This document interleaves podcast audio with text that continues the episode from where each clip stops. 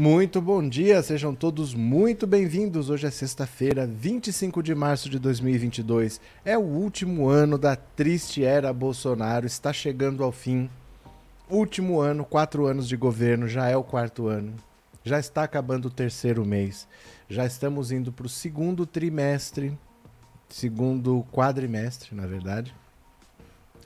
E daqui para frente vai começar a campanha para valer, porque a partir do, de abril quem está pode disputar a eleição pelo partido que está. Quem não está pode trocar de partido, mas não vai poder mais disputar a eleição. Então agora, até acabar o mês, é a semana decisiva. Vamos ver quem vai, quem não vai e pronto, não tem mais conversa. Nesse cenário, eu estou falando para vocês.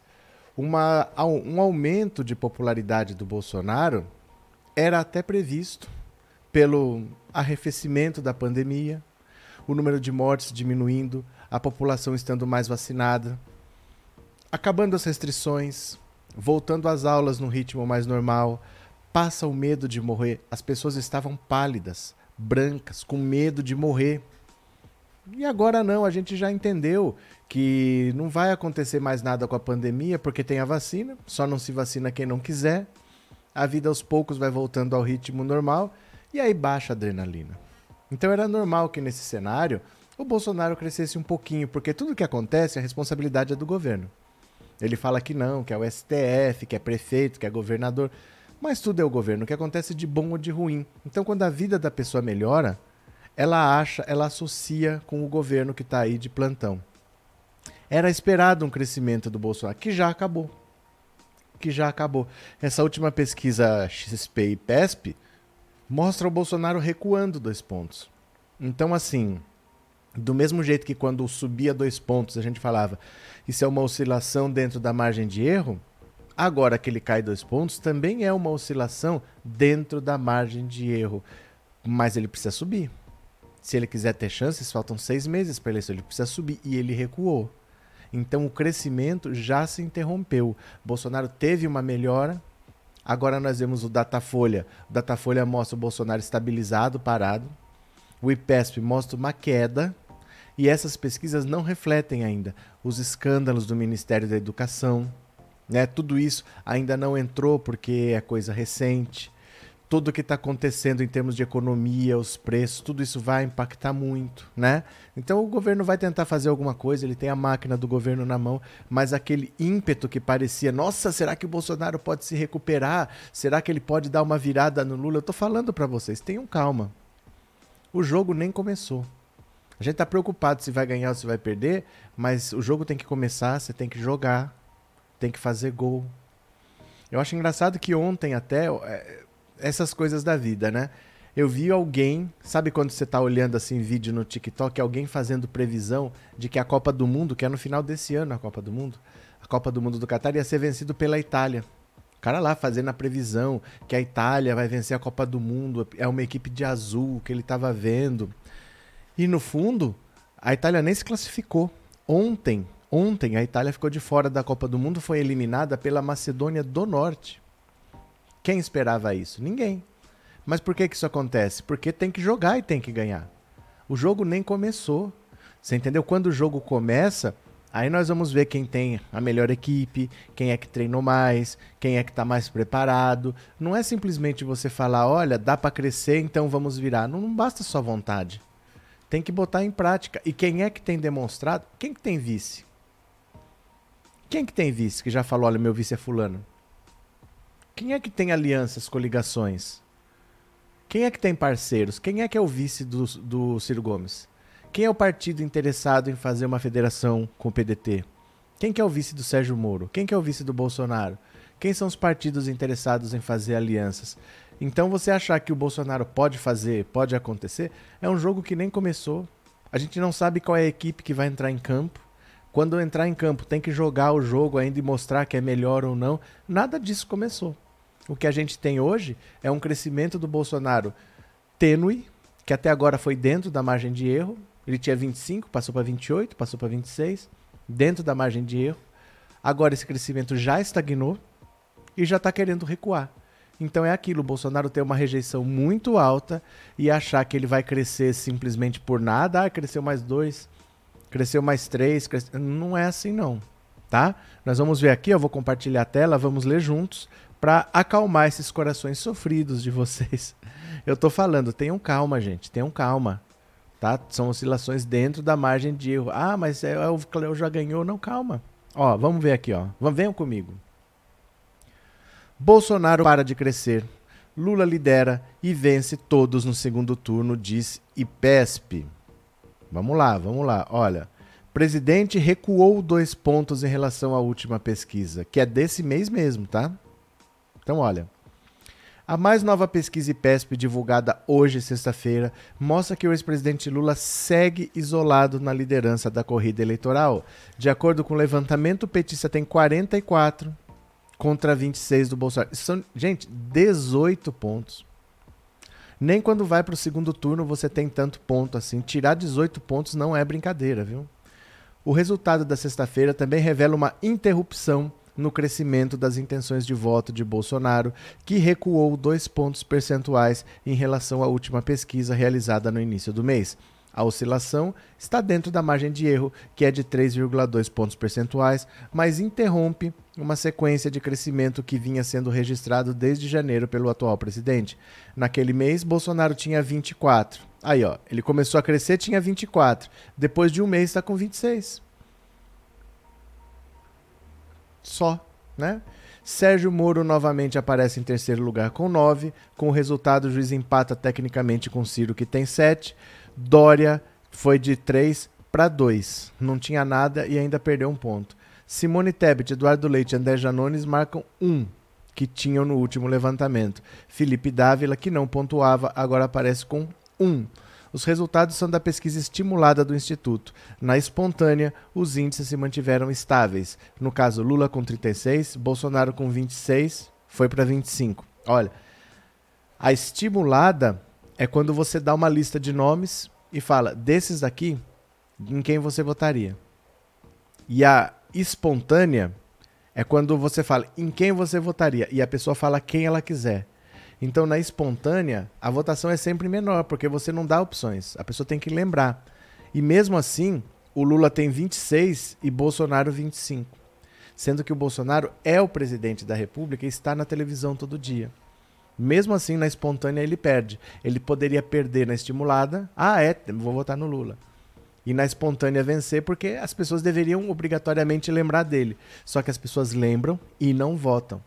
Isso que é a rejeição mesmo ele sendo presidente, mesmo ele sendo notícia, assinando decreto, medida provisória, sancionando lei, mesmo assim as pessoas não votam nele, porque a rejeição dele é muito alta. Né?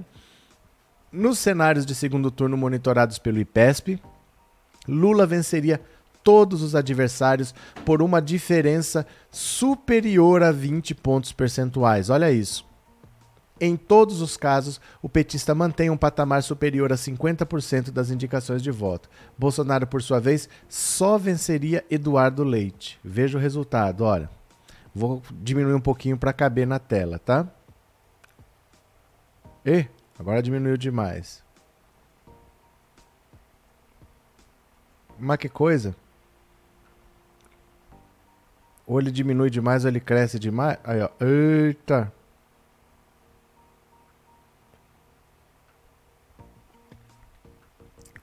Cadê? O que aconteceu? Pera lá. Não sei, gente. Sumiu tudo aqui. Agora estão pedindo dinheiro para mim. Bom, não tem problema. O importante nós já vimos. O Bolsonaro parou de crescer. No segundo turno, o Lula ganha de todos, com no mínimo 20 pontos percentuais. É muita diferença. Em qualquer cenário, qualquer que fosse outra coisa, a gente estaria seguro que assim, não tem mais o que fazer. Nesse cenário, os outros deviam até desistir, porque que eles vão ficar nessa disputa perdendo de 20 pontos no segundo turno? Eu não acho 20 pontos na esquina. O Bolsonaro, que é o único que tem voto, que estava crescendo, já parou de crescer. Né? Mas como a gente está do lado de cá, a gente sabe que perder a consequência é o Bolsonaro ganhar e ser mais quatro anos desse inferno, a gente fica um pouco ansioso a gente fica um pouco aflito. Mas os números não dizem isso, os números não mostram isso. Os, Lula, os números mostram o Lula bastante sólido, ele não está perdendo pontos. O Bolsonaro tá enroscado. Ele vai um ponto para cima, um ponto para baixo, dois pontos para cima, dois pontos para baixo. E o tempo está passando. Você sabe aquele negócio assim? A partida tá 2 a 0 e faltam 20 minutos. Aí tá 2 a 0 só que faltam 15 minutos. Aí tá 2 a 0 faltam 10 minutos. Continua sendo a mesma diferença, mas como o tempo vai passando, tem menos chance para as coisas acontecerem. Para uma virada, para algo inesperado acontecer, cada vez tem menos tempo. Então, calma, segura a ansiedade, porque está controlado. O Bolsonaro tem uma rejeição muito alta que impede ele de crescer. A verdade é essa, ele tem um limite do qual ele não passa, que é uma rejeição altíssima, onde as pessoas dizem: "Eu conheço o Bolsonaro e eu não voto nele", né?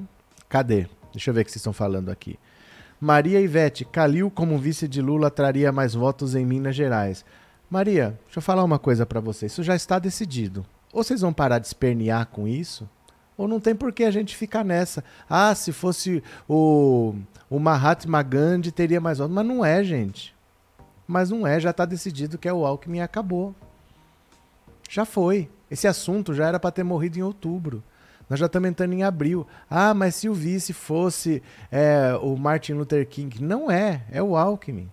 Vamos trabalhar com a realidade. Vamos deixar os sonhos de lado. Desapeguem. Desapeguem. Já está decidido quem é o vice. É uma, vai ser um vice do PSB e acabou. Né? Acabou.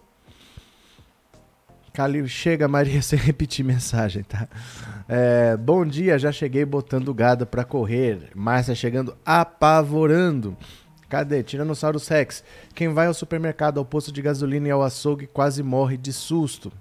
É, o pior é que não há tendência de melhora. Não há tendência de melhora, porque não há política para isso. Os preços não vão baixar do nada. E para você fazer os preços baixar, é no longo prazo. É você estimulando a produção, é você ajudando as pessoas a terem emprego, é você facilitando para que a pessoa tenha acesso ao que ela precisa consumir. E esse governo só pensa na própria reeleição, o Paulo Guedes só pensa no mercado financeiro. Não tem solução dentro do governo Bolsonaro. Como é que a vida das pessoas vai melhorar, né? O que eles estão tentando fazer artificialmente é baixar o valor do dólar. Baixando o valor do dólar, você diminui um pouco da pressão inflacionária, porque você pode importar produtos mais baratos. Mas você gera desemprego daí. Aí as empresas que já não estão vendendo vão ter que competir com produtos estrangeiros mais baratos. Então é aquilo, é o desespero, porque é o que dá para fazer. Dentro da cabeça do Paulo Guedes é a única coisa que dá para fazer. Então é muito difícil você imaginar que a economia vai melhorar e vai dar fôlego para Bolsonaro. É muito difícil, né? Sônia, nas próximas eleições só vai dar esquerda no poder, Lula, Boulos, Haddad e todos os candidatos de esquerda. Vamos aguardar, vamos ver o que acontece, né? Inês, bom dia. Cadê quem mais? Arlete, cada pessoa está vendo em seu estado, Lula vê o país. É, e não adianta. E não, já está decidido. Eu posso achar para o Lula o vice que eu acho que é o melhor, mas já está decidido. Já se sabe quem é o vice dele. Vai ficar nisso até quando? Ai, mas eu não gosto do picolete. Ah, já chegou naquele ponto de que se você não gosta do Alckmin, se você prefere outro, então não vota, vai fazer o quê? Porque não vai mudar. Não adianta ficar nessa. Não vai mudar, gente. Já está escolhido. A chapa é essa. A, a, união das esquerdas é essa aí que tá vendo. E vamos para embora. Né? Você tá indo para o jogo. Ah, mas eu não gosto desse cadarço aqui. Ah, mas esse uniforme eu não gosto dessa cor. Gente, agora é hora de entrar em campo e jogar. Não é hora de escolher a cor do uniforme, né? Já foi. Cadê? Firmino, Calil é muito bom, mas o Alckmin vai somar muito nos estados de São Paulo. Viva Lula, viva Alckmin. Disse o Firmino. Cadê? Se o vice fosse outro, Haddad não teria chance de ganhar em São Paulo, não teria chance. Não teria chance, o, o Alckmin provavelmente estaria reeleito governador de São Paulo. E atrás dele é capaz que ficasse ou o Márcio França ou até o Tarcísio, o candidato do bolsonarismo. A resistência ao PT em São Paulo é muito grande, né? Márcia, feliz de quem ainda vai ao açougue, eu já nem sei mais onde fica. Ah, é muito triste, né? O povo brasileiro não merecia estar tá passando por isso. É, tem que servir no mínimo de aprendizado. O povo brasileiro não merecia estar tá passando por isso, não. Mas Sônia, voltamos aos tempos de comprar tudo a granel. No regime militar, lembro-me de comprar até óleo de panela a granel. O povo parece gostar da miséria.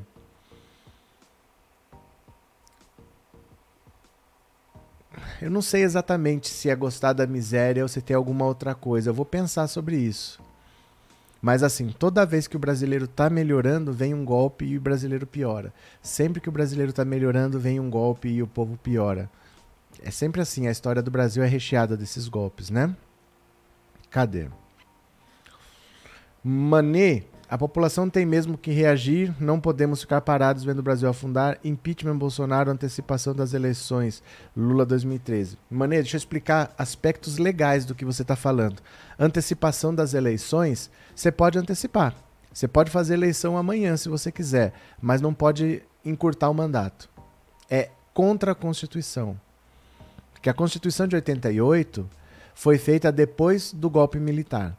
Então você tinha um regime militar que ignorava a Constituição, que governava por ato institucional, e a Constituição de 88, que começou a ser elaborada em 85, veio para impedir um novo golpe militar, impedir que alguém se perpetuasse no poder. Então, se você é eleito de tal a tal, você tem que mandar de tal a tal. Chegou essa data, você tem que sair, tem que vir outro.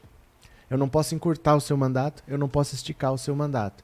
Então, você quer antecipar as eleições, você pode antecipar, mas você não pode encurtar o mandato. Se você foi eleito para governar até dia 31 de dezembro de 2022, o outro só pode assumir a partir de 1 de janeiro de 2023. Impossível mudar. Eu vou te provar isso dizendo do ano da eleição de 2020. A gente estava no auge da pandemia, no pior momento da pandemia. Só que no começo da pandemia, no começo do ano, você tinha que decidir quando ia ser as eleições. Porque a gente não sabe, vai ter distanciamento social, não tem vacina ainda, como vai ser? O máximo que conseguiu adiar foi de outubro para novembro. Mas o resultado tinha que sair ainda em 2020 e todo mundo tinha que tomar posse em 2021, porque em 2021 o mandato anterior acabava e ponto. Não pode ter interventor, não pode prorrogar o mandato por seis meses. Tudo isso é proibido pela Constituição. Então não existe antecipar as eleições. Quer antecipar, antecipa. Mas a posse é 1 de janeiro de 2023. Impeachment Bolsonaro não vai acontecer. Bolsonaro comprou todo a Câmara dos Deputados com esse orçamento secreto. Ele tem todo o Congresso na mão para aprovar o que ele quer.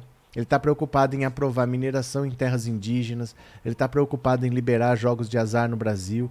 Ele comprou os deputados que ele precisa para não cair, impeachment não vai acontecer. Então, infelizmente, nós estamos à mercê desse Congresso que foi eleito, que é o pior da história, e nós vamos ter que esperar o mandato do Bolsonaro acabar.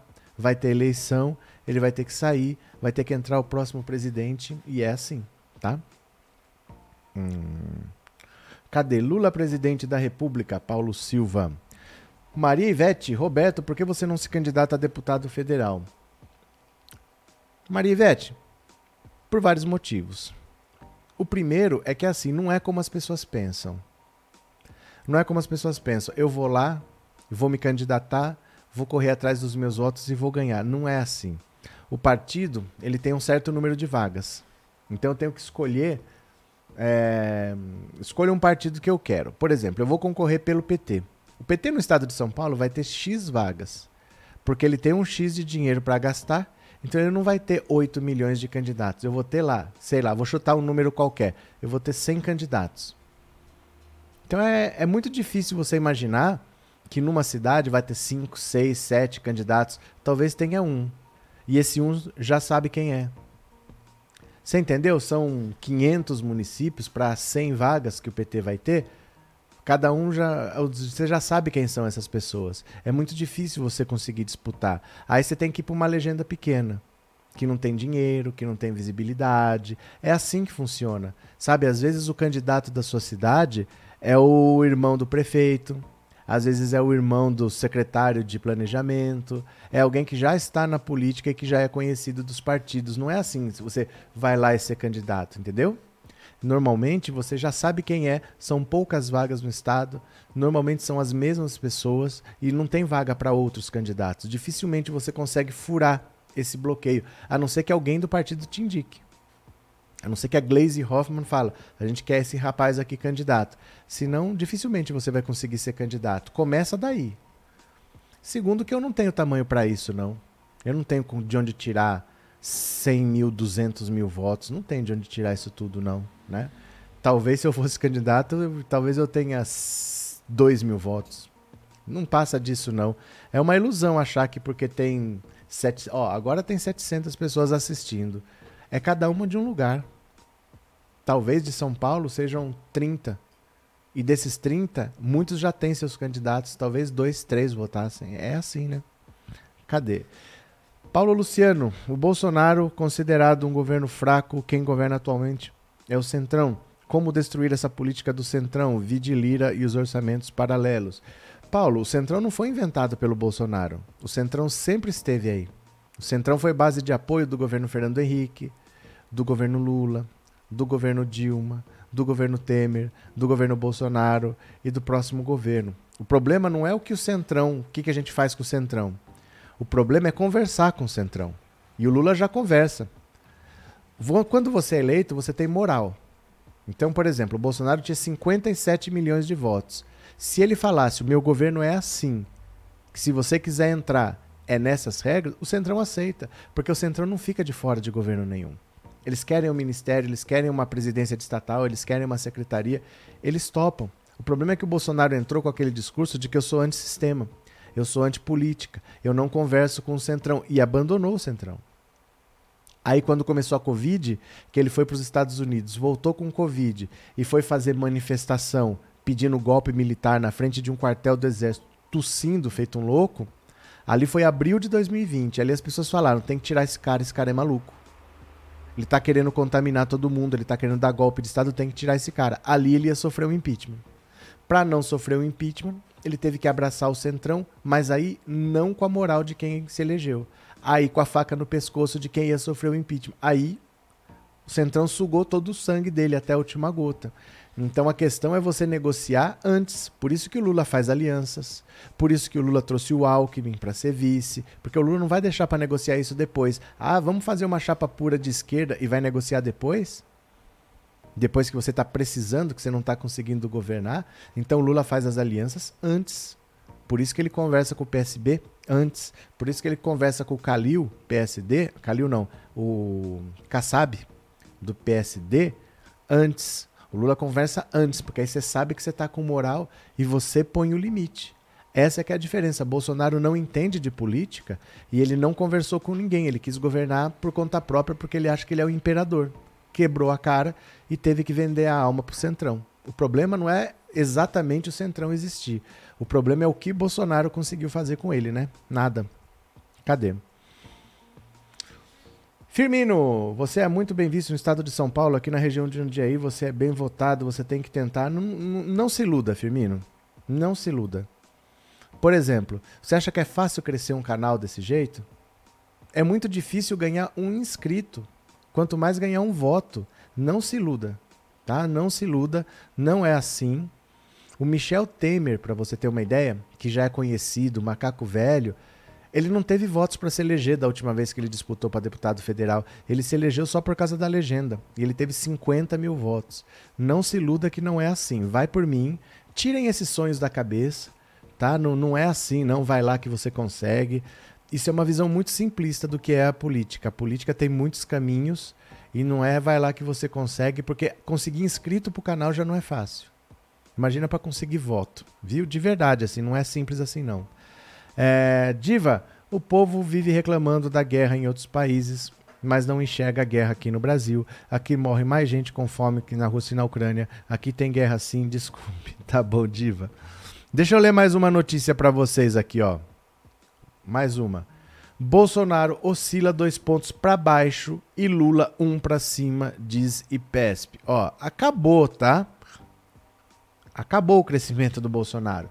A segunda pesquisa IPESP de março, encomendada pela XP, mostrou interrupção no movimento de recuperação de Jair Bolsonaro. No cenário estimulado de primeiro turno, o ex-presidente Lula oscilou de 43 para 44. Já Bolsonaro registrou 26, antes ante 26 do levantamento anterior. Perdão. Já Bolsonaro registrou 26 ante 28 no levantamento anterior, feito no início de março, seguido por Sérgio Moro 9 e Ciro Gomes 7. Na pergunta espontânea, Lula manteve 36, Bolsonaro oscilou de 26 para 25. Moro obteve 5, mas tem registrado gradual aumento, partindo de 1 em setembro. Ciro Gomes marcou 4, João Dória 1, enquanto André Janone, Simone Tebet e Boulos foram citados, mas não atingiram, um, atingiram 1% da intenção de votos. Tem gente votando no Boulos para presidente. O Boulos não é nem candidato a governador mais, e tem gente citando Boulos para presidente. Você vê que não é simples você falar de política no Brasil, porque as pessoas são completamente alucinadas assim. O cara vai votar para presidente pro Bolos. O Bolos nem é candidato a presidente, nem é candidato a governador, ele já disse que vai ser candidato a deputado. A pessoa tá votando nele para presidente, né? Cadê? É, Antônio, parabéns, o senhor é muito pé no chão. Essa cultura de que a pessoa faz um trabalho relevante ou bom tem que virar político não pode se fixar. Antônio, quem foi convidado para ser candidato a deputado federal foi o morador de rua que foi espancado pelo personal trainer lá de Planaltina. As pessoas acham que é assim, você virou um meme da internet, pronto, vai virar político. Me assusta um pouco isso, sabe? Estão chamando um morador de rua para ser candidato a deputado só porque ele ficou conhecido. Daqui a pouco vão chamar o Luva de Pedreiro para ser candidato a, a deputado, né? Vocês sabem que é o Luva de Pedreiro? Pessoal, evite de falar de outros canais, vamos focar no canal Pensando Alto. É, eu não sei o que, que esse povo tem esse negócio. Em todo caso, Bolsonaro não põe limites nem na casa dele. Bolsonaro não manda nem na casa dele e as pessoas têm medo que ele dê um golpe. Veja só, né? Hum, cadê? Hildson, para você ver como essas pesquisas são manipuladas. Essas quais? Depende dessas quais. Quais? É, professor, qual o percentual de brasileiros que tem vida ativa na política? Depende do que, que você considera vida ativa na política. Pessoas que se interessam por política, que leem, ou pessoas que estão filiadas a um partido, pessoas que estão ligadas a algum movimento social. O que, que você considera vida ativa na política? Diz para mim aí. Mas é baixo. É baixo, de qualquer forma, viu? Começaram a colocar propaganda do Bozo nos carros com aquela mesma frase: Meu partido é o Brasil. Meu partido é um coração partido e as ilusões estão todas perdidas. Quem conhece? Não se compare com Michel Temer, o senhor é muito maior. Gente, para com bobagem. De verdade, assim, pare com bobagem. Isso é uma bobagem. É uma bobagem. Achar que alguém só porque tem um canal no YouTube tem que ter, entrar pra política, isso é uma grande bobagem. De verdade, assim, parem com isso. Eu estou comparando um político tradicional, conhecido, que tem acesso a um partido, que tem acesso a orçamento, que tem as portas abertas para conseguir o que ele quer, que tem influência, que conhece os outros, e alguém que é de fora. Alguém que é de fora não tem chance. Não é um jogo de vai lá que você consegue, tá? De verdade, assim. Não é um jogo de, ah, não, tenta. Não é tenta. A vida não é vai lá, tenta e fica fazendo não sei o quê. N não é assim, tá? Eu, eu levo política muito a sério para ficar tentando só para ver o que, que dá. Não vai dar nada. Eu sei como. A gente vê aqui como as coisas funcionam. Não vai dar nada. Eu não quero ser uh, o André Janones. Eu não vou entrar na política para ser uh, o. Como é que chama? O Felipe Dávila. Não, não existe isso, não. Eu contribuo melhor fazendo o que eu faço. Tá? Deixa eu tô quietinho aqui. Tá ótimo do jeito que tá, viu? Neide, é um país onde o povo elegeu um mau caráter que ensina as pessoas a depilar o caneco, não dá para confiar.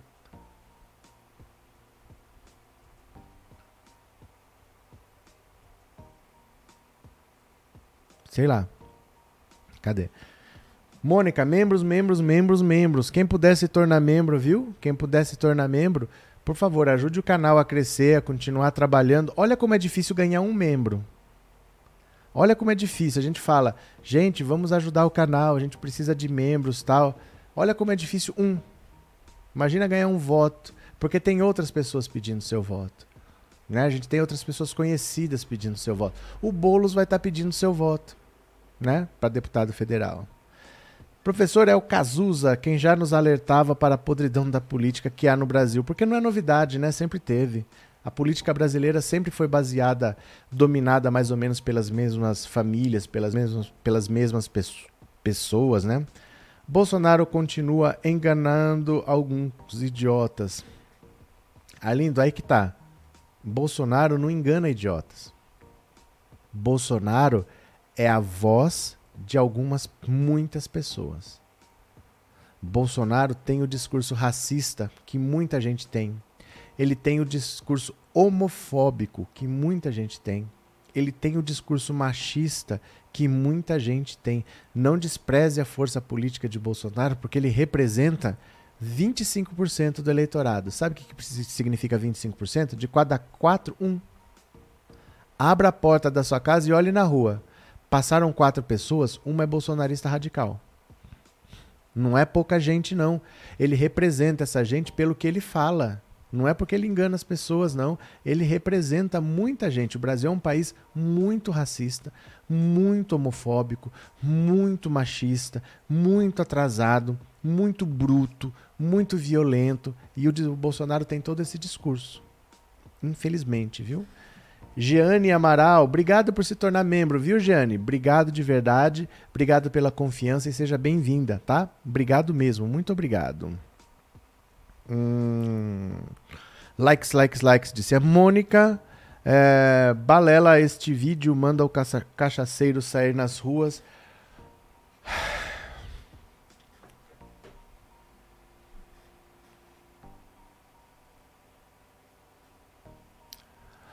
Ai, ai, olha a minha preocupação com o Mário Silva. Mário Silva. Mário Silva, Olha a minha preocupação, ó.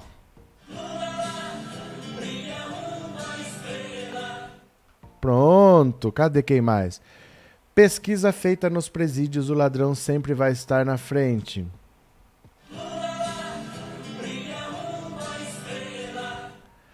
Só as mulheres sem personalidade submissas ao machismo votam em Bolsonaro. Não, as racistas também.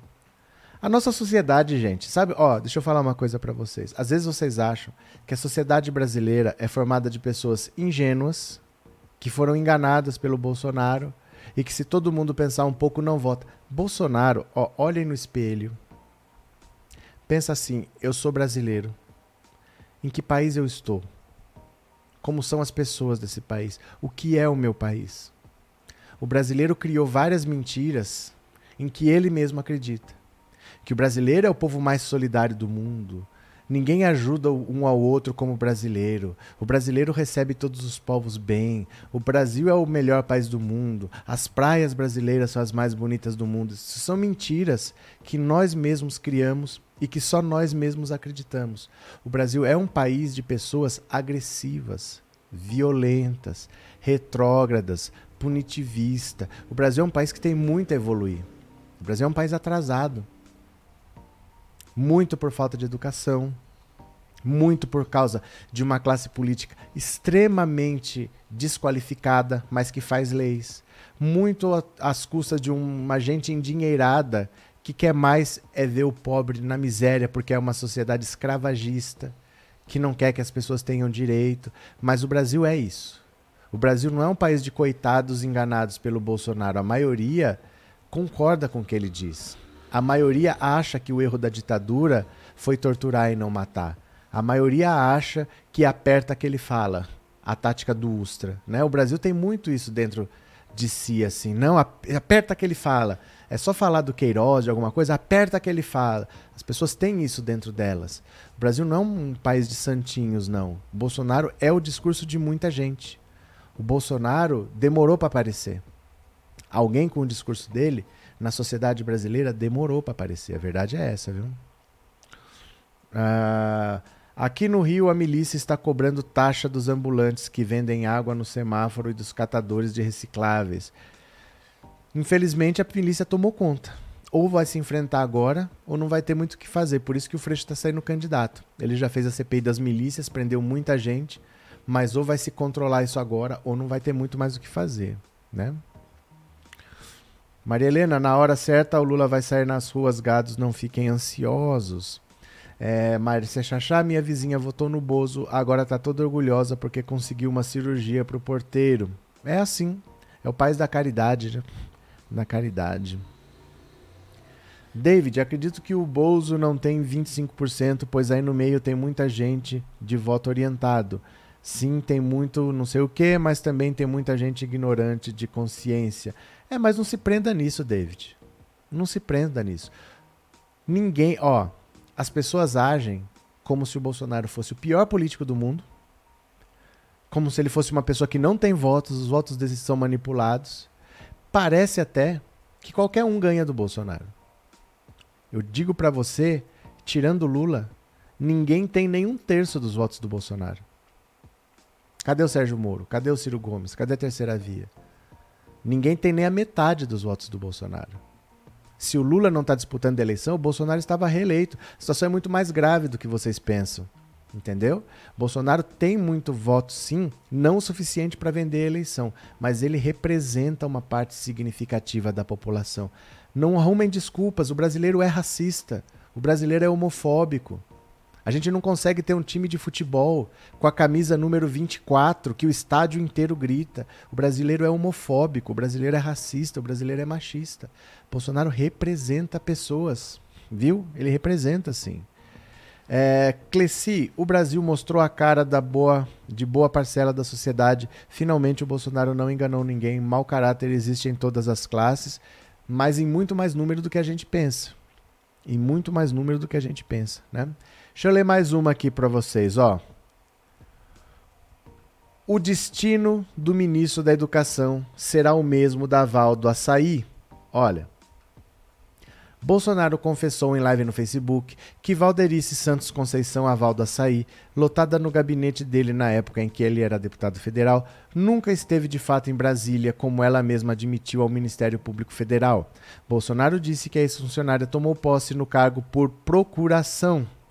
Diz o regimento interno da Câmara dos Deputados que o ocupante do cargo de secretário parlamentar precisa trabalhar no mínimo 40 horas semanais no gabinete do parlamentar em Brasília ou no escritório do parlamentar no estado onde foi eleito, o que não ocorria com Val, amiga direta da família Bolsonaro. Val é investigada desde que a Folha, em 2018, descobriu que ela continuava vendendo açaí numa praia de Angra dos Reis, no Rio, justamente no horário do expediente como funcionária de Bolsonaro em Brasília. Mas funcionário fantasma não bate ponto, como se sabe, e se bate, não trabalha. Ela dizia trabalhar no Rio, embora desde 2003 constasse na lista dos 14 funcionários do gabinete de Bolsonaro, com salário de R$ 1.300. Como a notícia publicada pela Folha repercutiu, Val pediu demissão do cargo, orientada pelo ex-patrão. Foi assim que aconteceu também com Fabrício Queiroz operador da rachadinha. Por que o ministro Milton Ribeiro da Educação não segue o exemplo da Val e Queiroz? Talvez espere ser recompensado pelo desgaste de ter cedido a senha do cofre do ministério a dois pastores evangélicos que cobravam propinas para liberar dinheiro público. Segundo Ribeiro, Bolsonaro protegia um deles. Uma compensação foi dada a Abraham Weintraub, o ministro que aconselhou Bolsonaro a prender 11 ministros vagabundos do STF. Para aquele que pedisse demissão e fugisse do país escapando de ser preso, Bolsonaro presenteou-o com um cargo de diretor do Banco Mundial em Washington. A vida não está fácil para ninguém, muito menos para os servidores mais devotados ao presidente da República. A Tequinha tá andando por ali. Fácil só está para ele, que controla os órgãos de controle do Estado evitando ser alvo de investigações ou de processos. Há mais de 130 pedidos de impeachment contra ele na Câmara, mas nenhum foi aberto. O Centrão não deixa abrir. Ganhou cargos no governo e uma fatia secreta do bilionário orçamento da União. Trilionário, viu? Trilionário orçamento da União. O orçamento da União passa de um trilhão de reais, é um trilhão 450 bilhões para impedir que Bolsonaro fosse punido pelos crimes que cometeu antes e depois de se eleger, da rachadinha, a campanha contra vacinas, dos atos hostis à democracia, a distribuição de notícias falsas. O rosário de crimes é interminável, mas há um Brasil que não julga isso suficiente para abandonar Bolsonaro, ou porque não acredita no que vê, ou porque simplesmente fecha os olhos para não ver, ou porque considera tudo muito natural. Foi pior no tempo do PT ou não foi? Político é ladrão. O mito às vezes exagera. Pesquisa Datafolha mostra que parte do Brasil que procurava um candidato, nem Bolsonaro nem Lula, escuta o toque do berrante e começa a dar meia volta, perfilando-se ao ex-capitão excluído do Exército por ter sido um mau militar, segundo o general Ernesto Geisel, o terceiro presidente da ditadura de 64. A Argentina celebrou ontem o Dia da Memória. Desde 2006, o país condenou 1.058 agentes da ditadura acusados de tortura e assassinato. Já no Brasil, presidido por um defensor da ditadura, de torturas e de assassinatos, prepara-se para celebrar o carnaval adiado pela pandemia. Evoé Moro. Olha. Basicamente, por que, que o ministro da Educação não pede demissão? Para eles, tá tudo certo. Para eles, o governo Bolsonaro é isso. Nós não vivemos o dia a dia do governo Bolsonaro. Eles vivem no, provavelmente na cabeça do Milton Ribeiro, o que está acontecendo é uma coisa muito pequena e que ele não está atrapalhando o governo. Isso aí é assim mesmo. Isso é parte da política. Não aconteceu nada de errado. A roubalheira está num nível tão grande que ninguém mais se escandaliza nesse governo com algo como o que está acontecendo no Ministério da Educação. Verba que é para construir escola sendo desviada para construir igreja. Isso dito pelo próprio Milton Ribeiro naquele áudio vazado. Ele nunca negou que aquele áudio fosse ele, é ele naquele áudio. E ele falava isso: esse cara aqui é um indicado do Bolsonaro, é uma indicação direta dele. Ele é o intermediário, quem quiser alguma coisa fala com ele. Vamos dar apoio para a construção de igrejas. Ninguém acha isso um absurdo. Esse governo não acha nada um absurdo. Então por que, que ele vai pedir demissão se não está acontecendo nada de estranho? Esse governo não está nem aí. Não liga para leis, não liga para o decoro, né? Cleonice, boa tarde a todos. Nunca imaginei viver numa situação de caos que virou o Brasil. É assustador, nossa justiça é cega. Cleonice, a maior parte dos problemas que nós estamos vivendo é mais por causa do legislativo, viu? O legislativo não cumpre sua função. O legislativo sabatinou dois ministros novos para o STF e aprovou os ministros indicados pelo Bolsonaro. Poderia ter recusado, não recusou, como nunca recusou nenhum na verdade, o Senado, quando faz essa batina, nunca recusou ninguém, sempre assinou embaixo. Então, nós temos uma classe política muito ruim, dirigentes muito ruins. E eu não sei, eu vou ser sincero para você, eu acho até difícil que a gente consiga criar alguma coisa melhor do que isso. A classe política é muito reflexo do que é a sociedade. Um país que não prioriza a educação não pode achar que vai melhorar a classe política. O problema não é a política, o problema é a nossa sociedade. Nós temos uma sociedade carente e doente, né? Então, tomara que a gente eleja pessoas mais qualificadas esse ano, tomara que na próxima legislatura pessoas mais qualificadas ainda e a gente vai chegando. Mas o Congresso que está aí não saiu do nada, não. O Centrão representa muito mais o eleitor brasileiro na média do que a esquerda ou a direita. A maior parte é igualzinho o Centrão. Só está preocupado em benefício próprio, só está preocupado é, no pragmatismo, tolera uma boa porcentagem de corrupção, sim. Uma boa parte do brasileiro tolera a corrupção, é da boca para fora que eles não aceitam corrupção. O Aécio foi inocentado, ninguém gritou. Ninguém está nem aí. O Aécio pediu 2 milhões de propina, foi filmado o cara buscando dinheiro e tem um áudio dele dizendo tem que ser alguém que a gente mate antes de fazer delação. O cara foi inocentado. Cadê as pessoas que são contra a corrupção gritando? Né? Hum, cadê? O ministro da Educação não pede demissão porque não tem caráter, não vai perder a boquinha e não tem compromisso com o povo. É que socorro. Não tem diferença. Por que, que ele vai pedir demissão? Ele está de boa e ele vai continuar de boa ali. Esse governo tolera tudo, aceita tudo. Então, ele vai ficar lá. Se o Bolsonaro quiser demitir, que demita. Ele não vai pedir demissão. O Bolsonaro não deve demitir porque é indicação dos filhos, é indicação da Michelle. O cara que estava lá fazendo isso é protegido dele. Ele não pode admitir que tem corrupção onde o responsável direto é ele. E vamos ver o que acontece, né? Estamos entregues a uma quadrilha, né? A Dair, o povo ainda tem mania de elite, esconde-se esconde atrás do pentecostalismo para justificar seu ódio. Tá certo, Adair. É, os burraldos se resumem em quem rouba ou não. Gado não cobra os políticos. Reinaldo. Tá certo. Quem mais aqui?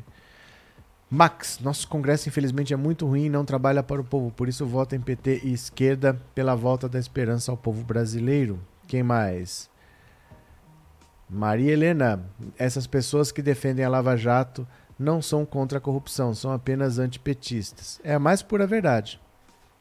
É a mais pura verdade. A maior parte das pessoas que apoiavam a Lava Jato apoiavam a Lava Jato que elas achavam que ia tirar o PT do poder e não porque combatiam a corrupção.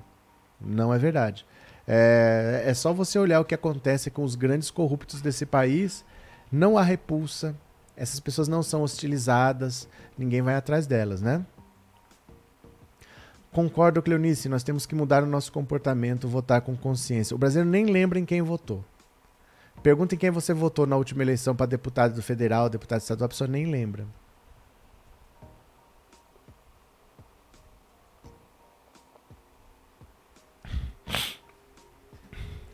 Max. Sou pasmo hoje, um senhor dizendo que iriam fazer a pesquisa mandando pix de um real para o Bolsonaro e cada pix seria um eleitor, isso não é crime? Max, é assim. A gente tem que parar de dar importância para tudo que essas pessoas falam. Uma, um senhor, provavelmente você não sabe quem é, falou qualquer coisa e você está preocupado se isso é crime. Você não sabe nem se está acontecendo. Você não sabe se vai acontecer. Você não sabe se alguém planejou, falou e outra pessoa saiu distribuindo. Isso aí deixa para a justiça eleitoral. Isso aí não passa batido, porque tudo isso, o sistema do Pix é monitorado pelo Banco Central. Vai dizer que, por exemplo, vamos dizer que tenha 150 milhões de eleitores no Brasil. E que você tenha, Bolsonaro tenha 25%, é um quarto. São 40%, são os 40 milhões de pessoas vai cair 40 milhões de reais na conta de alguém e vai passar batido por Pix num dia só? Essas coisas aparecem, sabe? Não fica preocupado com o que o velhinho falou. Ah, ele falou que vai fazer isso, isso não é crime. Gente, isso não vai acontecer, não. Isso não vai acontecer, porque essas todas as transações financeiras são monitoradas. Você tem que prestar contas depois. Isso aparece, né? Por que, que o Queiroz apareceu lá no escândalo das sachadinhas? Por causa de movimentação financeira, tudo isso aparece, né? Cadê? Maria Ivete, o STJ deveria aumentar a indenização a Lula, já que recebeu mais de 500 mil só de Pix. Vai rever. Vai rever sim. Mas, assim, é, eu acho que o importante seria considerar isso propaganda eleitoral antecipada, doação irregular e deixar o, o Dallagnol inelegível de vez. Fala, você cometeu um crime eleitoral e pronto. Não pode disputar a eleição. Porque o Lula não entrou nessa para ganhar dinheiro. O Lula entrou para condenar o Dallagnol, ele já condenou o Dallagnol. O dinheiro é. Você tem que pedir um valor. Você tem que pôr lá um valor, mas ele não entrou pelo dinheiro, ele entrou pela condenação. E a condenação ele já tem, né? Santina Pereira, a direita é contra que preto e pobre tenham acesso a estudos por meio de perder, por medo de perder prestígios que sempre dominaram. Com certeza, né, Santina? Com certeza. Se o Bolsonaro mandar o ministro da Educação fora, pode depois colocá-lo em outro cargo, assim como fez com o Pazuello. Poder pode, só que isso é uma confissão de culpa. Porque o, o ministro da Educação disse: olha, esse cara aqui é um pedido especial do presidente Bolsonaro. Ele falou isso no áudio. Aí, se todo mundo considera que está havendo corrupção e ele demite o ministro, é porque ele está concordando que tem corrupção. Só que foi ele que indicou. Então como é que ele vai tirar o cara que tá num esquema errado que foi posto lá por ele? Para ele é complicado também demitir o cara. O que, que o Bolsonaro espera? Que ele peça demissão. Que ele peça para sair. Mas eu acho que quem tá lá no governo, pô, o cara vê o Ricardo Salles sair de Brasília e pro Pará para liberar uma carga que é o maior apreendimento de madeira ilegal. Apreendimento não, né? Apreensão. A maior apreensão de madeira ilegal da história do Brasil. Enquanto ele estava lá, mexendo os pauzinhos para liberar a madeira, o superintendente da Polícia Federal foi ao STF e denunciou o Salles por associação criminosa com madeireiros ilegais. O cara tá vendo o Ministério da Educação tá achando besteira. Já aconteceu cada absurdo nesse governo. Tinha gente pedindo um dólar por dose de vacina. Se não tivesse um dólar por dose de vacina a mais, ele não comprava. Então, assim, é até difícil entender por que, que ele vai pedir demissão, porque os absurdos que acontecem nesse governo são inenarráveis, né? Ivan, será que esses depósitos na conta do Dallagnol é verdade mesmo? Não sei, gente. Não sei. Mas não duvido. Não sei, mas não duvido, né? Vânia, eu não lembro os nomes, mas votei em parlamentar do PT e na sigla. Isso eu tenho certeza, Vânia. É, Arlete, esse ano é eleitoral, tudo que Bolsonaro fizer refletirá em sua campanha. É porque ele não tem um governo para mostrar. Se ele tem resultados para mostrar, ele fala: olha, eu fiz isso, fiz isso, fiz isso, aquilo ali não deu para fazer, isso aqui eu vou fazer no próximo mandato. Eu preciso de mais quatro anos. Mas ele não tem o que mostrar. As pessoas estão vivendo pior, as pessoas estão ganhando menos, a inflação voltou, o desemprego explodiu. Ele não tem o que mostrar para pedir mais quatro anos, né? É muito difícil para ele. Então, o que aparecer, é, tudo que ele faz vai refletir na pesquisa, porque não refletiria tanto se ele tivesse um governo sólido. Qualquer coisa, ó, o Bolsonaro falhou aqui e tal. Pô, mas olha o governo dele, olha o que ele fez. Não tem isso. Não tem, ele não fez nada, né? Bruninho, jovem de 17, 16 anos, voto no Lula, novo presidente no primeiro turno. Fechou. Renan, esses crimes do Bozo enquanto presidente poderão ser julgados posteriormente ou ele pode alegar que era governo que fez essas atitudes? Não, não, não é assim não. O governo não existe. O governo não existe. Não existe o, o governo, não existe a empresa. Pessoas tomam atitudes, pessoas assinam documentos. Ele não pode ser denunciado agora porque o cargo é protegido. Para você denunciar, ou você faz um pedido de impeachment, e o Arthur Lira já falou que não vai aceitar, ou você faz a denúncia no STF, o STF encaminha para o PGR e o Augusto Aras, que é o PGR, denuncia ou então arquiva. Mas você necessariamente tem que passar ou pelo Arthur Lira ou pelo Augusto Aras. Então ele está protegido. Enquanto ele for presidente, nada disso vai ser denunciado à justiça. Mas quando ele sair, ele perde essa proteção. E aí tudo pode ser denunciado. Porque aí vai para a primeira instância. Né? Aí não, não é mais com procurador, não é nada. Aí é justiça na primeira instância, como qualquer cidadão. Né? Maria de Lourdes, eu votei no Alexandre Padilha e vou votar novamente se ele for candidato. Ellen, bom dia a todos. Educai seus filhos para não precisar punir os adultos. Pitágoras. Essa aqui eu acabei de ler. Quem mais? Márcia, quem morre na véspera é Peru, não me ligo agora nessas pesquisas. Eu acho que as pesquisas são importantes, mas não porque tá tudo ganho ou tá tudo perdido. Você tem que ver uma tendência. Não é o resultado de hoje. Pega os últimos quatro resultados da mesma pesquisa, do mesmo instituto, e olha o que, que acontece. Se tem uma tendência de alta, uma tendência de queda, não é o número. O número pode ser mais para menos, mas tem uma tendência de alta, tem uma tendência de queda, está estacionado. Aí você começa a entender algumas coisas. O que não pode é comparar uma pesquisa com a outra. Ah, em dezembro o Datafolha disse que o Lula tinha 48, o Bolsonaro 21. Agora na pesquisa Modal Mais deu que a diferença é 8. Não dá para comparar uma pesquisa com a outra, porque são metodologias diferentes. Uma é presencial, outra é por telefone. Um instituto tem mais é, tem mais tecnologia, tem mais conhecimento. O outro instituto foi aberto mês passado. Então não pode comparar um instituto com o outro, né? Cadê?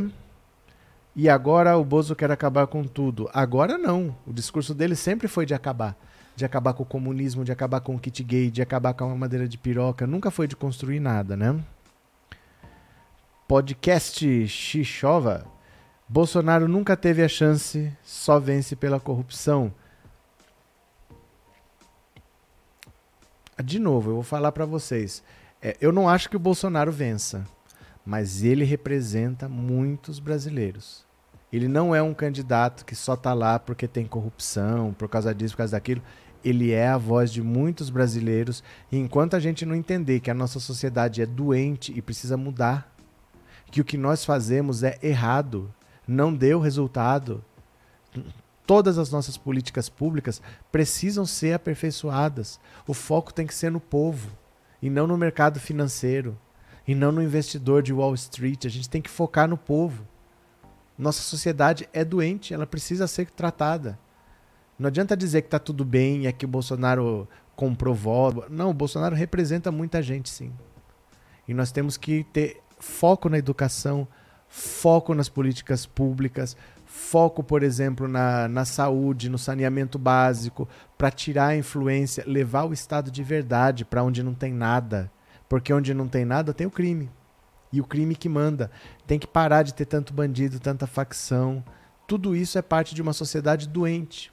Né? Nossa sociedade é doente. Giane Suzy, obrigado pelo super sticker e obrigado por ser membro, viu? Obrigado, Giane, de coração. Obrigado pelo apoio, viu? Cadê? Uh, lá, lá, lá. Bolsonaro é a voz de todo mau caráter, Maria Helena. E tem na nossa família, viu? Tem na nossa família. Todo mundo tinha na família alguém que de vez em quando solta aquele comentário racista, alguém que faz aquela piada homofóbica. Nós temos que entender que nós temos que mudar. Porque enquanto a gente não respeitar a vida do outro, vai ter um presidente que não respeita a vida de ninguém. O que aconteceu na pandemia é consequência de quem o Bolsonaro é. O Bolsonaro é um cara que fala que o erro da ditadura foi torturar e não matar. O Bolsonaro é um cara que diz que a, a deputada colega dele só não era estuprada porque não merecia, dizendo que tem pessoa que merece ser estuprada, né? O Bolsonaro é um cara que disse que é, preferia ver um filho morto no acidente de carro ou ver um filho beijando um outro brigodudo.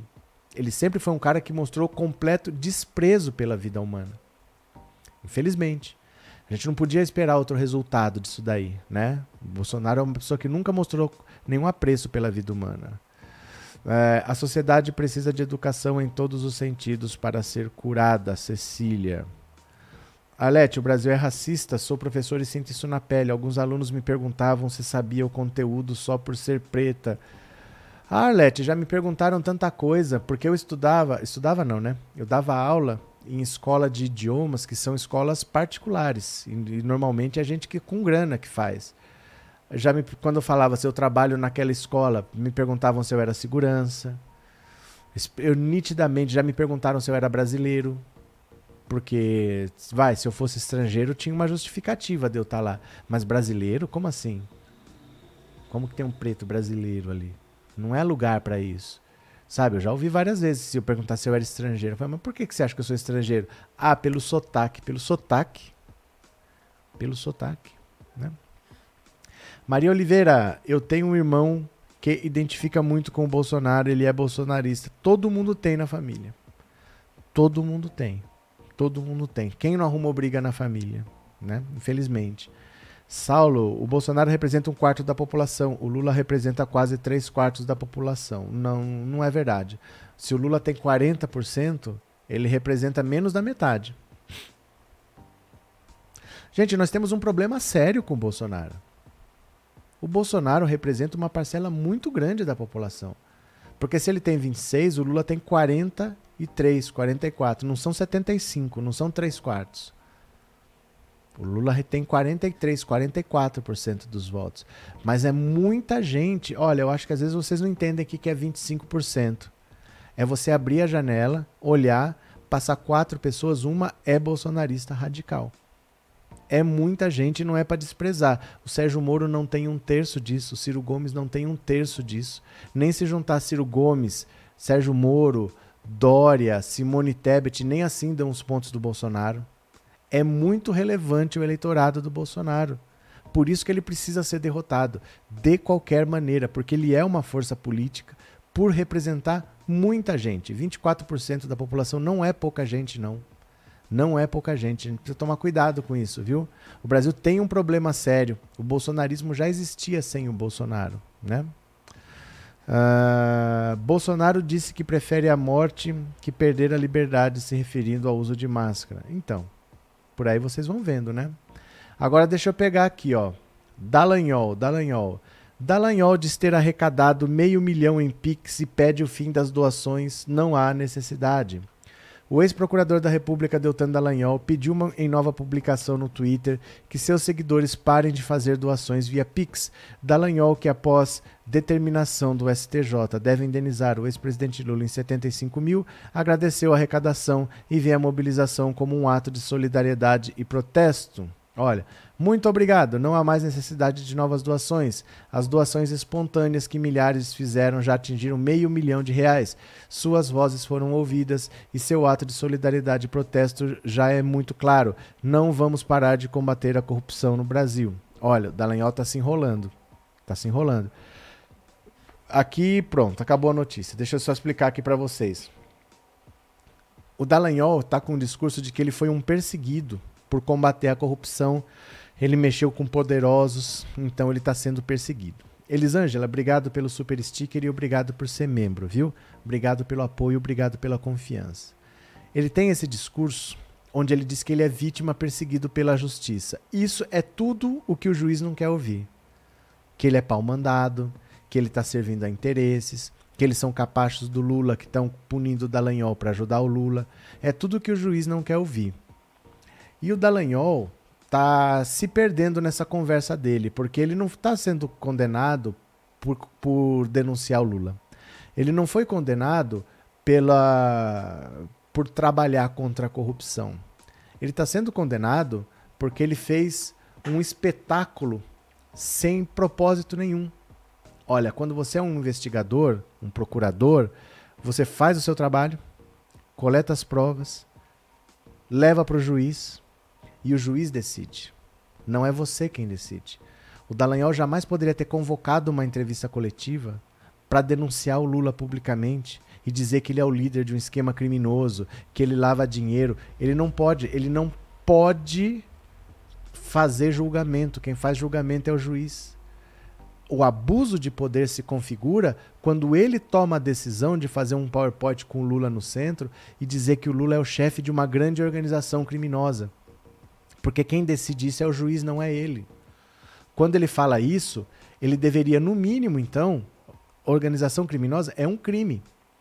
Ele deveria, no mínimo, denunciar o Lula por associação criminosa. E ele sequer fez isso.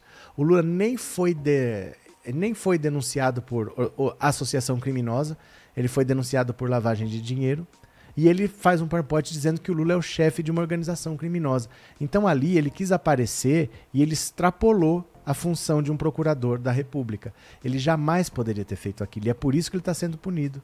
O que ele tem que fazer é coletar as provas e entregar para a justiça. Não é ele falar o Lula é ladrão, o Lula é corrupto, porque o Lula não foi julgado. O juiz tem que dizer isso. E é por isso que ele foi julgado. Não é porque ele combateu a corrupção, não é porque ele investigou o Lula, não é porque ele denunciou o Lula. A, a, o abuso de poder se caracteriza pelo fato dele ter tomado a iniciativa de dar uma entrevista coletiva acusando o Lula. Ele não pode acusar. Ele oferece a denúncia, o juiz aceita ou arquiva, o juiz julga, o juiz condena. Nada isso é o Dallagnol que faz. É por isso que ele foi que ele foi condenado, não por trabalhar contra a corrupção, ele não é perseguido por isso, né? Meire Gonçalves, obrigado pelo super sticker e obrigado por ser membro, viu? Muito obrigado, obrigado de coração. Dallagnol tá batendo de frente com o STF. Hoje marquei o Supremo num post do Dr. Dallagnol no Twitter. Assim que a gente faz, né? Agora é só assim mesmo. Só agora disse isso, está com medo de aumentar ainda mais o que terá que pagar ao Lula. É, porque no primeiro dia ele disse que já era 300. Eu espero chegar a 500 para pedir para parar as doações, né? Vamos ser resilientes, vamos voltar a crescer no Brasil. Antônio Isaac. Josenildo, este ano este ano que está em jogo a democracia, nossa liberdade, fascismo igual Bolsonaro, democracia igual Lula. Cadê? Dinheirol tá lascado, acho é pouco. É, porque ele vai ter que justificar essas doações. Ele vai ter que declarar doação por doação, doação de um centavo, doação de um real, com CPF de todo mundo, né?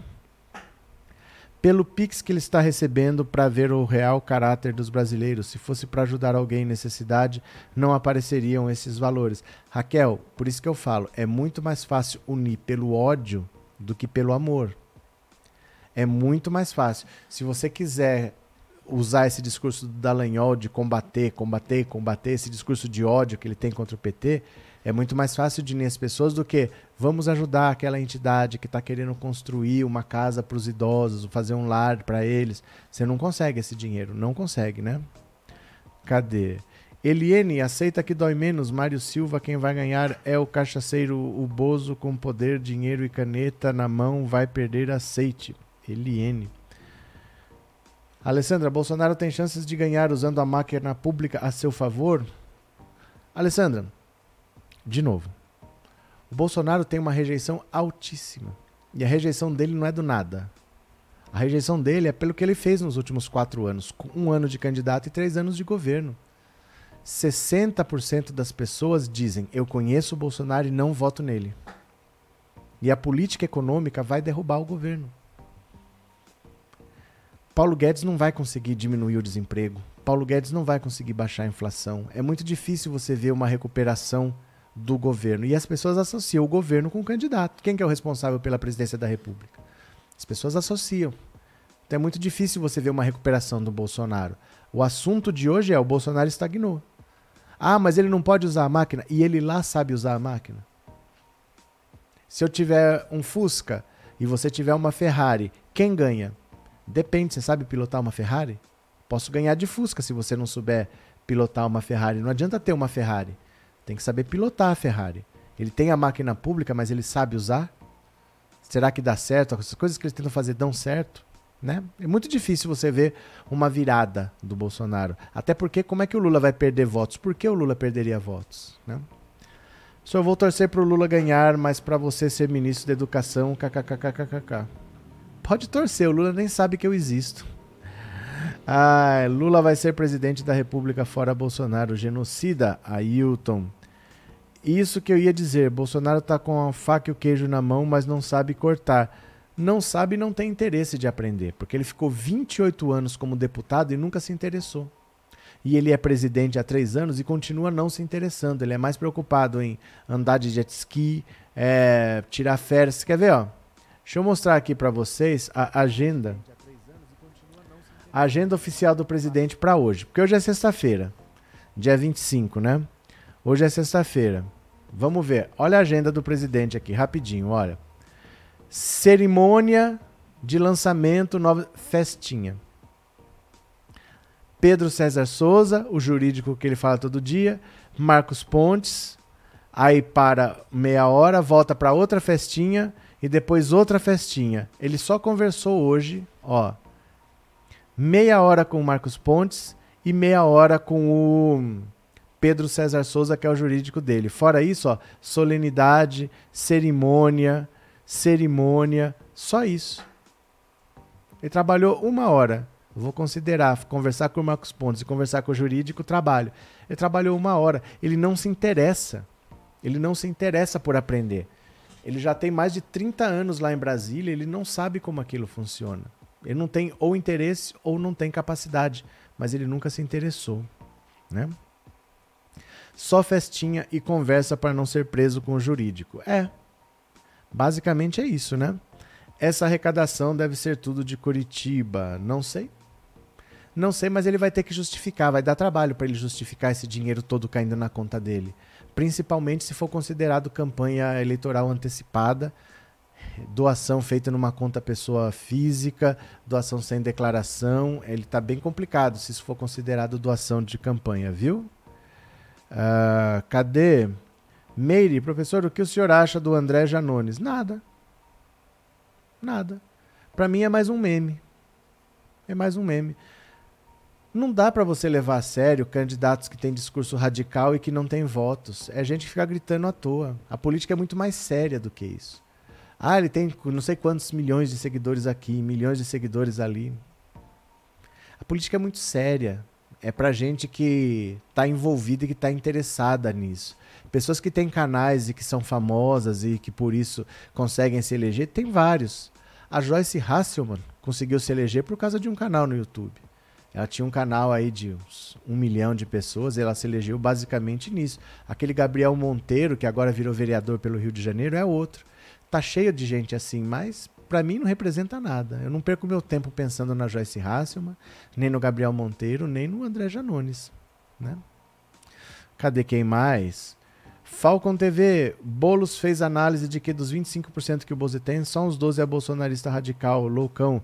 O resto é evangélico, alienado ou pessoas anti-esquerda. O senhor acha que dá para pegar os votos dessa margem? Não. Não. Não importam quem são. Eles estão com o Bolsonaro e não vão abandonar esse, o, o eleitorado do Bolsonaro, ele não perde. E o eleitorado do Lula, ele também não perde. Bolsonaro provavelmente vai ficar estagnado onde ele está, não vai perder, não vai ganhar. E o Lula provavelmente vai ficar estagnado por um bom tempo onde ele está. Aí, com o começo da campanha, talvez o Sérgio Moro desista, talvez o Ciro Gomes desista. Aí, com desistências, essas pessoas vão se reagrupar. Mas quem está com o Bolsonaro, não importa se é evangélico, se é loucão, ele não larga mais o Bolsonaro. Quem está com Lula não larga o Lula. Não tem como ir lá buscar eleitor do Bolsonaro. Gente, quem tá vendo o que tá acontecendo e tá fazendo de conta que tá tudo certo, não acha que você tem condição de conversar com essa pessoa, não. Independente se é radical, se é evangélico, se é não sei o quê, é bolsonarista. Esse voto aí esqueça. Esqueça esse voto, né? Bolsonaro está eleito. Está eleito. Mas não será reeleito que está eleito está, é o atual presidente da República, ninguém nega. Tanto ele é o atual presidente da República que ele tem essa agenda ridícula aqui, ó. Essa é a agenda oficial do presidente da República, ó. Agenda oficial no site do governo. Festinha, festinha, festinha, solenidade, cerimônia, solenidade. Todo dia é assim. E caso você não tenha o hábito, Marcos Furtado, olha ontem aqui que foi a agenda oficial dele. Olha isso. Eu acho que ele deveria. Eu vou ampliar para você ver, porque eu já sei que você tem dificuldade para ver a realidade. Deixa eu ampliar. A agenda dele foi isso ontem. Ele deveria ter puxado esse Pedro César Souza, que ele conversa todo dia, devia ter puxado para cá, para uma e meia, que aí pronto. Uma e meia ainda dava tempo dele sair e assistir o jornal hoje. Essa foi a agenda oficial do Bolsonaro para ontem. Então o Bolsonaro está eleito. É o atual presidente. Está governando mas não será reeleito, Marcos Furtado. Lamento te informar, viu? Cadê? Mais engraçado é o Lula falando que dá para reconstruir o país o mesmo que o próprio PT afundou. É verdade. LC 220. É verdade, ó. Eu vou mostrar para você o PT acabando com o Brasil bem rapidinho aqui, ó. Olha o PT que o, a, o Brasil que o, o Brasil que o PT destruiu. Olha aqui, ó. 2014, com a menor taxa de desemprego já registrada. Na média do ano, ficaram sem trabalho 4,8% dos brasileiros pesquisados pelo IBGE nessas seis regiões metropolitanas. Essa é a menor taxa desde 2003, quando o Instituto adotou a metodologia atual de análise. Em 2013, o desemprego tinha sido de 5,4%. O Brasil reduziu o número de pessoas desnutridas em mais de 80%. Com isso, o país cumpriu o objetivo do milênio fixado pela ONU e saiu do mapa da fome mundial.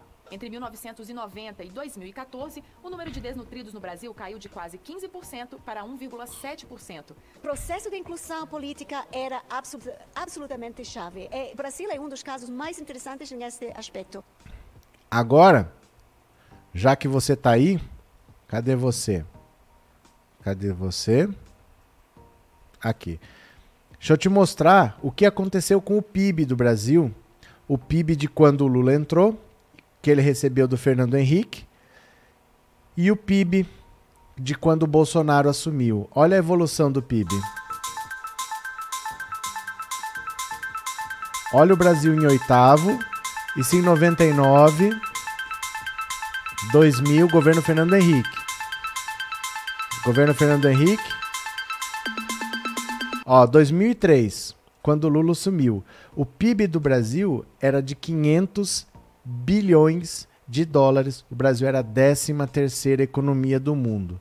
Veja o que acontece até 2016, quando teve o golpe da Dilma. Eram 500 bilhões. 500. Olha para onde foi durante o governo do PT. De 500 bilhões. Olha. 600. 700. 800. 900. 1 trilhão 1 trilhão e 100, 1 trilhão e 200, 1 trilhão e 300, 1 trilhão e 400, 1 trilhão e 500, 1 trilhão e 600, 1 trilhão e 700, 1 trilhão, 2 trilhões, 2 trilhões e 300, 2 trilhões e 500, olha, 2 trilhões e 800, 5 vezes aumentou o PIB até 2012. Esse é o Brasil que o PT quebrou. Continue vendo. Aí vem o golpe, não é pelos 20 centavos e o PIB começa a recuar. Olha, 2,300, 2,100, olha o, olha o golpe, olha o golpe. Mas ainda está na casa dos 2 trilhões. Agora presta atenção. 1,900. Começou o governo Bolsonaro. Vê para onde cai o PIB do Brasil. 1 trilhão 900 bilhões de dólares. 1,800, 1,700, 1,600, 1,500, 1,400. Isso é o governo Bolsonaro. Certo, meu caro? Então, assim, é, eu não sei por que, que vocês gostam de passar essas vergonhas. Eu não sei por que, que vocês gostam de passar essas vergonhas, né? Ai, Lula fundou o Brasil, mas tudo bem, né? 2 trilhões e 800 bilhões e o gado chifrudo não entende. O que, que eu posso fazer, né? Os dados estão aí. Bolsonaro vota no Lula, gado sem noção. Temos aqui também Bolsonaro votando no Lula. Cadê? O Bolsonaro falando que vota no Lula. Primeiro aqui, ó. O pessoal reclama Lula e FHC. Eu votaria no Lula no segundo turno. Por exemplo, o pessoal reclama Lula e FHC. Eu votaria no Lula no segundo turno. Apesar de dizer que ele é uma pessoa não muito culta, eu vejo como uma pessoa honesta. Apesar de dizer que ele é uma pessoa não muito culta, eu vejo como uma pessoa honesta. Mas tem mais, ele disse que votaria. Aqui ele disse que votou. Ó, quer ver? É, aqui, ó. Posso entender que o nosso PT, inclusive confesso publicamente, que eu votei no segundo turno no Lula e escolhi o que eu entendia ser a melhor opção. Nós temos esperanças em nosso país para o ano que vem. Mas temos crise pela frente. Eu espero que o companheiro Lula, já que está na moda falar assim, é o apelo final que eu faço aos companheiros do PT, o PCdoB, as pessoas de bom senso nesse. Pronto. Aí. Professor, grava um vídeo com essas explicações aí do vídeo e disponibiliza para nós. O que, que você está vendo aqui, Ivan? É o que eu estou fazendo. Tá aqui. Não tá aqui? É o que eu estou fazendo todo dia aqui. Esse canal é para isso. Né? Esse canal é para isso. Estamos aqui. Quem quiser que venha. As portas estão abertas. Só vir. Eu faço isso todos os dias, né? Quanto mais perto das eleições, mais gado esperneando vai aparecer por aqui. É, são nessas festinhas que os conchavos rolam. Ele está trabalhando e muito para roubar cada vez mais. Pronto. Cadê? Sempre passa vergonha, mas não aprende. É porque eles não querem aprender. Eles não falam isso para aprender. Porque eles já decidiram em que verdade acreditar, né? Falo que Lula não é muito culto como se ele fosse culto. Meu Deus. Isso é o Bolsonaro de 30 anos atrás, né? Cadê? Lula destruiu o Brasil elevando a sexta economia. Bozo melhorou o Brasil rebaixando para a décima economia mundial. Márcio Rodrigo. É, Big Ben Lula. O que aconteceu, Bruninho? É, postarei um corte a respeito disso. Vocês não fazem. Vocês não fazem, gente. Eu mando todos esses vídeos para vocês no canal do Telegram todos esses vídeos que eu mostrei aqui, a evolução do PIB, a popularidade do Bolsonaro, o desemprego, tudo isso eu mando no Telegram. Tá lá à disposição de vocês. Vocês não fazem nada com isso não. Vocês falam que fazem, mas vocês não fazem. Tá tudo no Telegram. Tem um canal do Telegram, não sabe? Ó, quando vocês entram no Telegram, deixa eu mostrar aqui, ó. Se vocês entrarem pro canal do Telegram, deixa eu mostrar aqui, ó. No Telegram, depois que você entra, tudo que eu já mandei fica arquivado lá. Não é igual o WhatsApp que você entra no grupo e só o que é enviado depois que você recebe. Não. No Telegram, você quer ver, ó? Olha. Você vai achar aqui, ó, tudo lá arquivadinho, ó, tudo que já foi enviado. Quer ver? Eu vou achar esses vídeos específicos aí que eu falei. É que é muito vídeo que eu mando, eu mando 4, 5 por dia. Mas é só você procurar que tem. Quer ver? Deixa eu ver se eu acho. Eles estão no Telegram. É que vocês não seguem. Tem 320 mil aqui no YouTube, tem mil no canal do Telegram. Mas os vídeos estão todos lá para vocês pegarem e distribuírem. Vocês têm que se mexer também, né? Ah, eu não quero ter Telegram. Mas o que, que você quer? Que eu mande por correio, por Sedex na sua casa? Tá lá, todos os vídeos estão lá, disponíveis para vocês, tá? Deixa eu ver se eu acho aqui. É que é muita coisa que eu vou mandando. Tem muita coisa guardada aqui, ó. Muita coisa mesmo. Deixa eu ver se eu acho. É só procurar.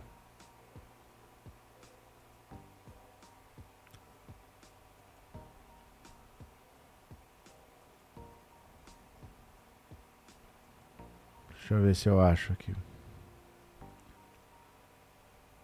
Ah, é muita coisa. Ó, ó.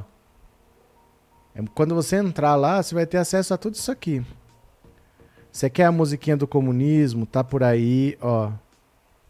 Tá tudo lá para baixar. Vocês mesmo baixam no seu celular a hora que você quiser, ó. Isso aqui, deixa eu ver. Tá tudo no Telegram. No Telegram fica arquivado lá. Você pode pegar e baixar o que você quiser. Deixa eu ver aqui. Mas é só procurar.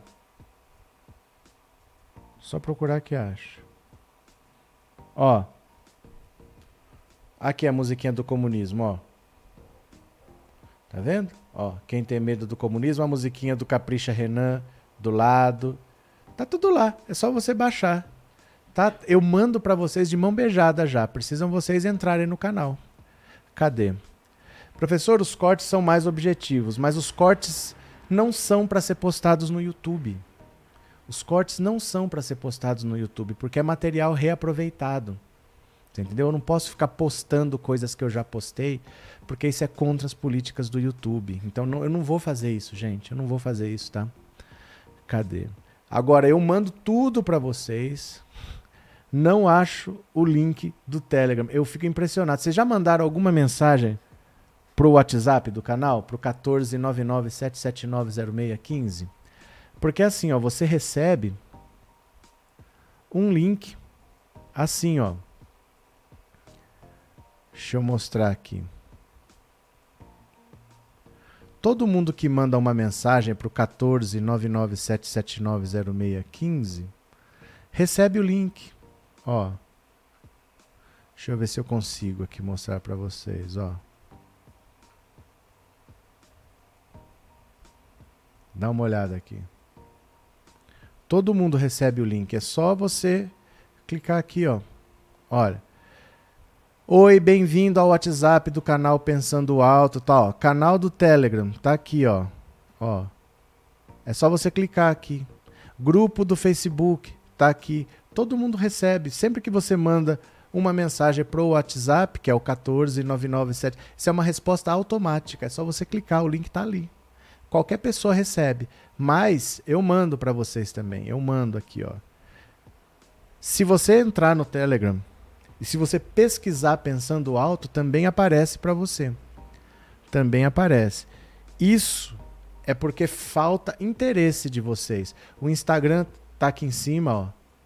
O Twitter tá aqui em cima, vocês não seguem. É falta de interesse, gente. Tá tudo à disposição de mão beijada para vocês distribuírem. Ah, faz um vídeo assim. Tem, eu já mandei para vocês, mas vocês não vão atrás, né? Uh, baixa o aplicativo e procure Pensando Alto. Se você pesquisar, ele aparece para você. Se você pesquisar, entrou no Telegram, procure Pensando Alto. O canal aparece, é só clicar. Mas tem que se mexer, gente. Ai, manda para mim. Vocês querem que eu faça um corte que você quer que eu mande para você e você recebe e não faz nada com aquilo. Porque eu nunca vi nada circulando. Se você usasse, se você postasse, eu veria. Postou no TikTok, uma hora chega para mim, porque é o mesmo assunto. O algoritmo iria me trazer. Eu nunca recebi nada de vocês, né? E eu já falei, pode usar à vontade. Pode usar à vontade, é para usar, eu não recebo. Deveria vir, o algoritmo deveria trazer para mim, né? Ah, professor, ontem na live a Damares falou que a maior violência contra as mulheres é a falta d'água. Ai, Damares. Falta interesse, depois dizem que estão lutando. Eu mando pronto para vocês. Todos esses vídeos que eu mostro aqui, eu mando para vocês. Ó, só ontem, deixa eu ver ontem quantos que eu mandei aqui. Ó. Deixa eu ver quantos que eu mandei, ó. Ontem eu mandei esse daqui do Bolsonaro dizendo que vota no Lula, esse aqui do Dallagnol, esse aqui que eu mesmo fiz, postei. Ó, o áudio aqui do pastor, lá do, do pastor do ministro. Aqui a Jovem Pan. Isso aqui, ó, ó, 24. Tá vendo a data? É do dia 24 de março. Só ontem eu mandei isso aqui tudo para vocês, ó. Quantas pessoas visualizaram? Ó, 240. Opa. Ó, 240 pessoas visualizaram. Esse aqui, 230 tem 240 mil pessoas no canal aqui. Quantas viram o vídeo? 200. Então tá à disposição, mas precisa você querer ter. Ah, eu não tenho Telegram. Faz. Eu não tenho Twitter. Faz. Ah, eu não sei mexer. Aprende. Gente, tem coisas que a gente tem que correr atrás. Você não sabia mexer no Orkut. Você aprendeu. Você não sabia mexer no Facebook. Você preferiu o Orkut, mas o Orkut acabou. Você aprendeu. A vida é assim. A vida é assim, a gente tem que fazer as coisas, tem que se mexer. Tá tudo à disposição, eu mando para vocês. Não, não- entendeu?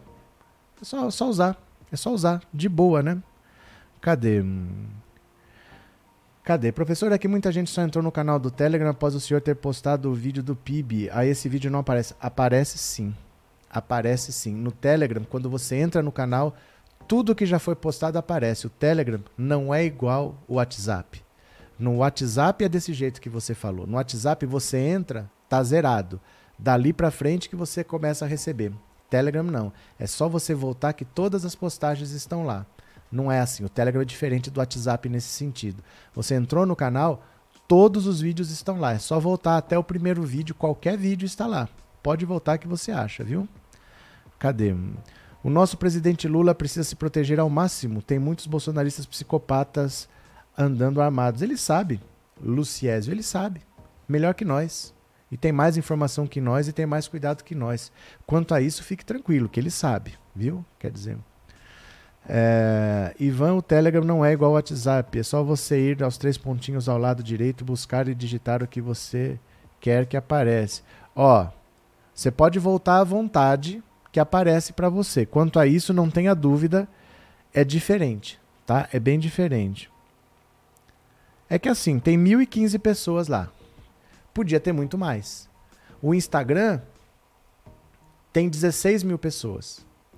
Podia ter muito mais, tem 320. Ah, mas eu não tenho. Faz, gente. Você tem que aprender a usar. A televisão migrou para a internet. Aí você já parou de assistir televisão aberta. A maioria já parou, mas você não migrou para os meios novos de comunicação. É preciso ter, ó, isso aqui, ó, é preciso ter. É preciso se acostumar a usar. Né? Não fica só no YouTube. Amanhã o YouTube pune meu canal. Como é que eu vou conversar com vocês? Eu falo, olha, segue nessa rede, cadê? Segue nessa rede aqui que eu tô tentando fazer a rede crescer. Não chega a mil pessoas.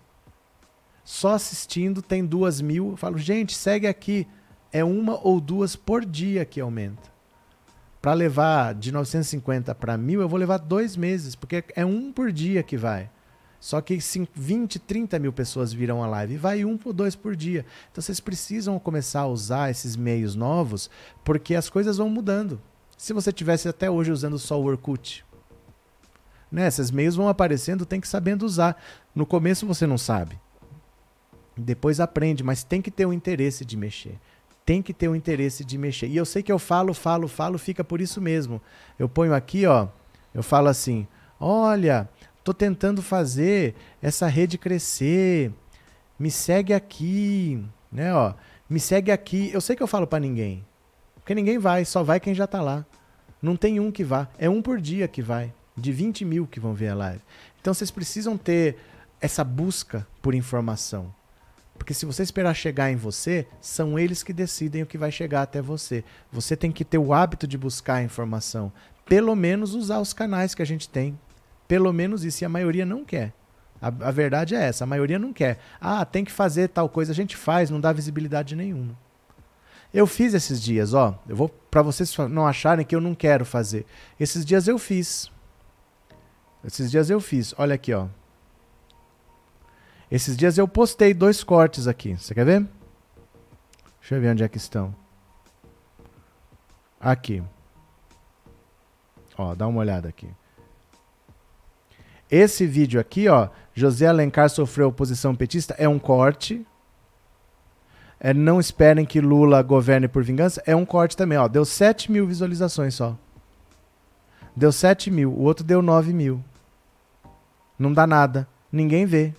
A verdade é essa. Quando você fala, ah, posta, posta um corte, é mais efetivo. Ó, eu postei dois cortes aqui, é uma notícia.